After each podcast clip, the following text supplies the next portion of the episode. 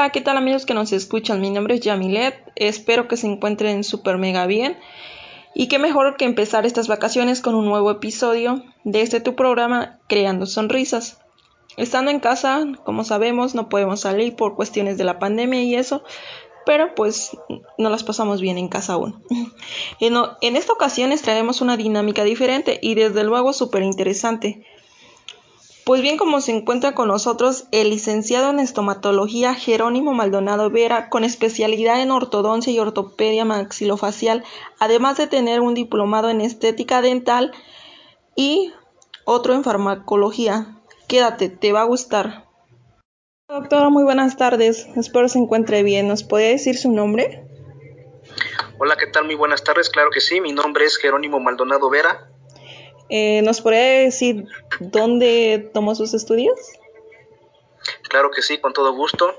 Eh, realicé mi licenciatura en el centro, en el, en el Centro de Estudios Superiores en Estomatología y Salud, el CESES, incorporado a la UAT, orgullosamente. Eh, y el posgrado lo tomé en el, en el CME, Centro Mexicano de Estomatología, Campus Puebla. Oh, ¿Cómo se encuentra usted? Hasta ahorita, gracias a Dios, bien. Qué bueno, nos da mucho gusto. Es para nosotros un placer contar con su participación para este podcast. Y bueno, nuestra primera pregunta dice así. ¿Para qué sirve la revisión dental y cuál sería la prioridad recomendada? Bueno, mira, la revisión dental nos sirve más allá de identificar o detectar la caries a temprana edad, porque el primer objetivo es identificar la caries. Pero más allá de eso nos sirve para identificar o diagnosticar otras enfermedades que se presentan en boca, no nada más caries.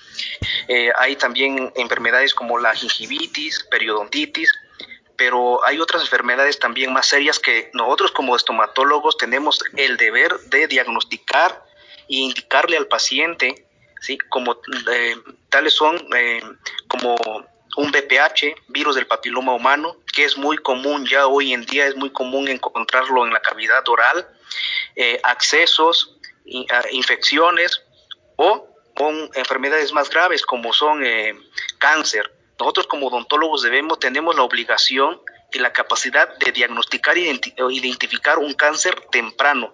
Por eso es la importancia de de, indicarles o inculcarles a nuestros pacientes que deben acudir con el estomatólogo eh, pues seguido para que se pueda diagnosticar enfermedades que ellos no pueden detectar. Ah, muchas gracias. ¿Cree que la gente va al odontólogo por temas estéticos o por razones de salud? Hoy día podríamos dividirlos. Hay gente que va al, estomatólogo por razones estéticas, dependiendo la, la zona geográfica. Si estamos en la ciudad, eh, mucha gente ya tiene el hábito de la, de la salud bucal, ya tiene esa cultura, eh, principalmente la gente joven, acude al dentista a veces por razones estéticas, por tener una, una, una sonrisa bonita, por tener sus, pues, sus órganos dentarios eh, blancos, que es comúnmente que la gente joven los, los, los, quiere tener, y hay, razón, hay, hay otras zonas geográficas, tales como zonas rurales, pueblos, que va al dentista no por razón estética, sino que va por una razón, por una necesidad, ya va por un tema de dolor, ya acude con el dentista cuando ya tiene un dolor, cuando ya tiene una inflamación, eh, cuando, cuando ya tiene ese tipo de problemas es cuando la gente acude con el dentista. ¿Por qué cree que exista ese miedo hacia acudir al consultorio con un odontólogo? Hay varias razones. La gente, en la experiencia laboral que tengo, mis pacientes me dicen que eh, no les gusta acudir con el estomatólogo porque tienen miedo al dolor. Psicológicamente la gente le tiene miedo al dolor. Todos le tenemos miedo al dolor. ¿sí? Y sabemos, con el simple hecho de decir dentista, es como si fuera sinónimo de dolor porque no a veces no los no, no lo sabemos tratar a nuestros pacientes psicológicamente y también psicológicamente debemos saber cómo tratar a los pacientes. Y otras razones es porque eh, a veces desde niños que, que, nos llevan con el dentista tenemos una experiencia traumática con el dentista, más allá de que el dentista nos haya eh, inculcado o nos haya tratado, orientado bien hacia el tema de la salud bucal, pues tuvimos una experiencia no, no grata, una experiencia desagradable, que es el error donde comete un dentista general. A veces por atender, atender un niño y por ganar dinero, ¿sí? Eh, no lo refiere con el estomatólogo pediatra, porque hoy día hay estomatólogos pediatras que tienen la capacidad, la preparación para tratar a niños. Nosotros como licenciados también tenemos esa capacidad, pero si está fuera de nuestra, nuestras manos debemos remitir al niño. ¿Considera que en base a su experiencia, cuál es el problema principal? ¿El descuido bucal? ¿El problema principal al descuido bucal? ¿Considera que en base a su experiencia, cuál es el problema principal? ¿El descuido bucal?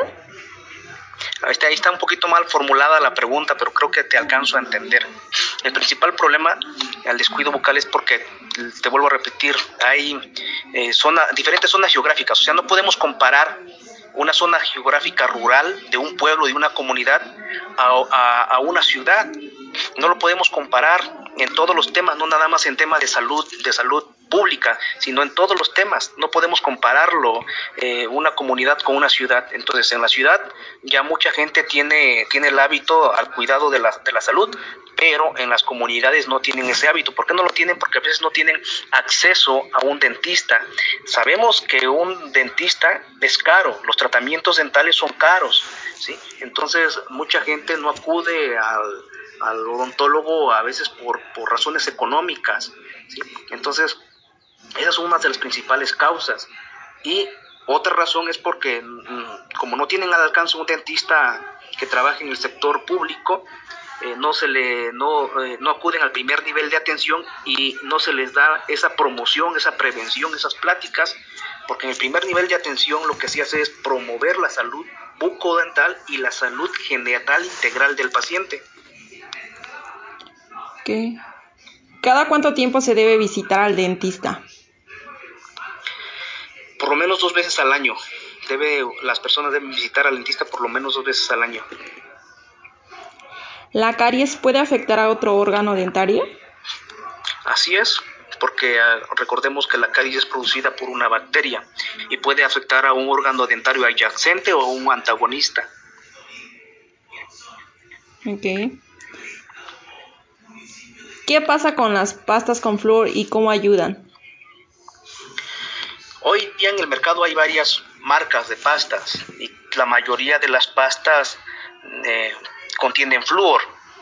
Y, al cepillarnos los dientes, los órganos dentarios, ese flúor nos ayuda a prevenir la caries, aunada a que en las visitas rutinarias al, estomatólogo nosotros le debemos de aplicar también eh, flúor, flúor tópico o, en gel o en colutorio, eh, eso previene la caries pero pues también debemos de cuidar o indicarle a nuestro paciente, tenemos esa obligación como odontólogos de comentarle al paciente qué pasta debe usar, porque hay, hay en el mercado pastas que son piratas o pastas que tienen eh, muchos químicos y que pueden llegar a producir caries, como es el caso, perdón, eh, pueden llegar a producir cáncer.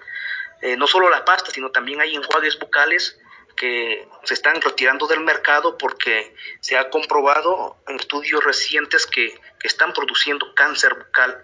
Y antes el cáncer bucal pues no se veía tanto, hoy hay, va aumentando el número de pacientes con cáncer bucal. ¿Es recomendado compartir cepillos? Jamás no se puede no se puede compartir cepillos ni entre esposos ni del papá al hijo o el hijo al papá. Cada quien debe cada uno debe de tener su propio cepillo dental adecuado y no no compartirlo para nada porque recordemos que, que a veces nuestro sistema inmunológico de los papás no es igual al de los niños. Y, el de los papás tienen otras bacterias que, que a veces en la boquita de un niño pues no, no las tienen y, y en pocas palabras no se puede compartir el cepillo dental. Con respecto a la situación de la pandemia, ¿de qué manera se ve afectada la relación paciente-estomatólogo? Se ve afectada por porque hoy día ya no podemos tratar a un paciente en varios términos, como clínicamente hablando, no lo podemos tratar como antes lo tratábamos, no, no hay una relación directa ya paciente estomatólogo como antes la había. Hoy, desde que entra el paciente al consultorio, debemos considerarlo este paciente COVID. ¿Por qué? Porque no, la enfermedad del COVID eh, no, a veces hay personas que son asintomáticas, que no se manifiestan y que pueden estar infectadas y ellas no lo saben. ¿Sí? Y al llegar a nuestro consultorio nos pueden infectar a nosotros y nosotros podemos infectar a más personas. ¿sí? Y eso es la, es la, la, la importancia que nosotros debemos de saber manejar al, al, al, paciente con COVID en estos tiempos de pandemia. Debemos de, hoy ya no, las medidas preventivas que anteriormente nos enseñaron en la universidad que eran muy buenas, que por cierto, si vemos o analizamos los números en el personal de salud, los menos afectados, a pesar de que somos de alto riesgo, porque somos de alto riesgo los, los, los estomatólogos, eh, el menor índice de, fallecimientos ha sido en los odontólogos. Se han fallecido más doctores, médicos generales, incluso especialistas, que estomatólogos. ¿Por qué sería la razón? Porque a los, a los médicos generales no les enseñaron las medidas básicas de protección. Sí las saben, pero en experiencia he visto doctores que no las aplican y nosotros los odontólogos nos las enseñaron, nos disciplinaron para eso y debemos estar disciplinados en ese, en ese punto, en las medidas básicas de prevención y debemos de considerar, considerar un paciente no totalmente sano, porque son, hay, son enfermedades infectocontagiosas, no, no, no solo el COVID, sino que hay otras enfermedades como el VIH-Sida, la hepatitis, que si no nos protegemos con lo que son careta, gogles, bata quirúrgica, guantes, eh, overall hoy día, si no nos protegemos, nos pueden pasar esas enfermedades. Y recordemos que la vida es solo una. En lo personal, ¿cuál es su forma de atenderlos? ¿De atender un paciente con COVID o paciente en general? Paciente en general.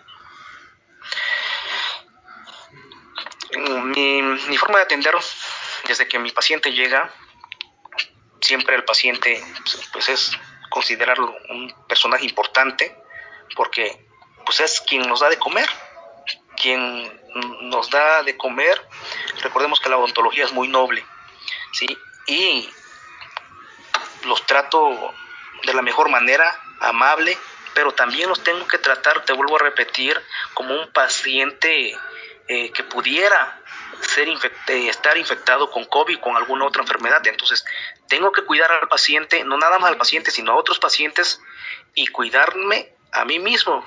Porque te vuelvo a repetir, la vida es una nada más y la vida no se compra. En la página de Facebook nos llegaron las siguientes preguntas de Jackie Rodríguez. ¿A qué edad debo llevar a mi hijo al dentista? Muy buena pregunta debemos enseñarles a nuestros pacientes, a las personas que la primera visita con el estomatólogo de un niño de nuestros hijos es prácticamente pasando la cuarentena, pasando la cuarentena de la mamá que, se le da por parte del médico general o ginecólogo. Una vez que pase la cuarentena, debe llevar su bebé a, consulta dental para que el profesional de la salud le indique cómo va a cuidar a su, a su bebé, cómo le va a limpiar la boquita, porque digo, no va a querer usar la mamá un cepillo dental cuando no tiene los órganos dentarios aún el bebé, es otra manera de cómo cuidar al, al bebé, entonces sí debe de llevarlo pasando la cuarentena. De José Rodríguez. ¿Por qué son tan caros los tratamientos dentales? Son caros porque pues, el material es caro. Y, y, no puedes dar un tratamiento muy económico porque recordemos que todos estudiamos para todos estudiamos para un día trabajar y que ese trabajo nos dé para nos dé para para subsistir. De Marlene Peleas ¿Un blanqueamiento dental es bueno o malo? Es, pues desde el punto de vista, pues sí es bueno, pero muchas veces no. O sea, todo depende del paciente y de, de cómo nosotros abordemos al paciente y las recomendaciones después de realizar un blanqueamiento dental. Recordemos que al realizar un blanqueamiento dental le estamos desmineralizando los tejidos del órgano dentario.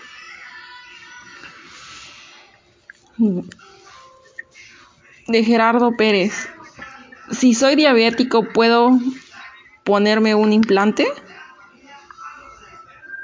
No escuché la pregunta. Si soy diabético, ¿puedo ponerme un implante? Claro que sí se lo puede poner, pero hay que valorar al paciente.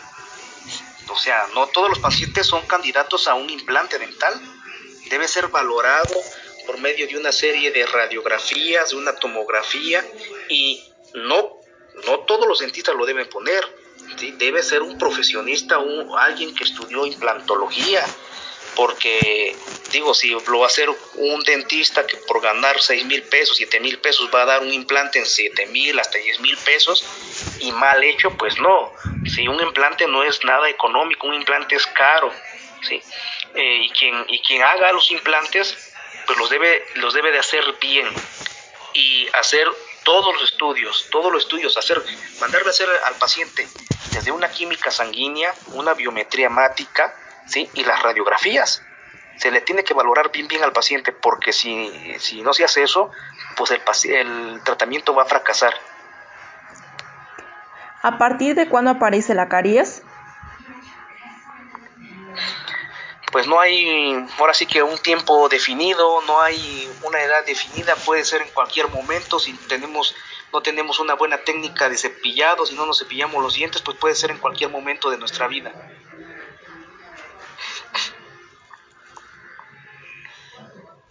Momento de despedirnos y de antemano agradecerle al doctor Jerónimo Maldonado Vera por su participación y desde luego esperamos contar nuevamente con su presencia en el programa. Y amigos, no olviden seguirnos en nuestra página de Facebook donde nos encontramos como Smile. Y también los invitamos a contestar nuestras encuestas para ver sus opiniones que piensan sobre nuestros episodios. Y pues no sé, nos pueden, nos pueden hacer preguntas de de sobre nuestro tema, qué cosas quieren que les digamos. Y espero se encuentren bien. Y no olviden, cuidar de tus dientes también es cuidar de tus derechos. Nos vemos en el siguiente episodio.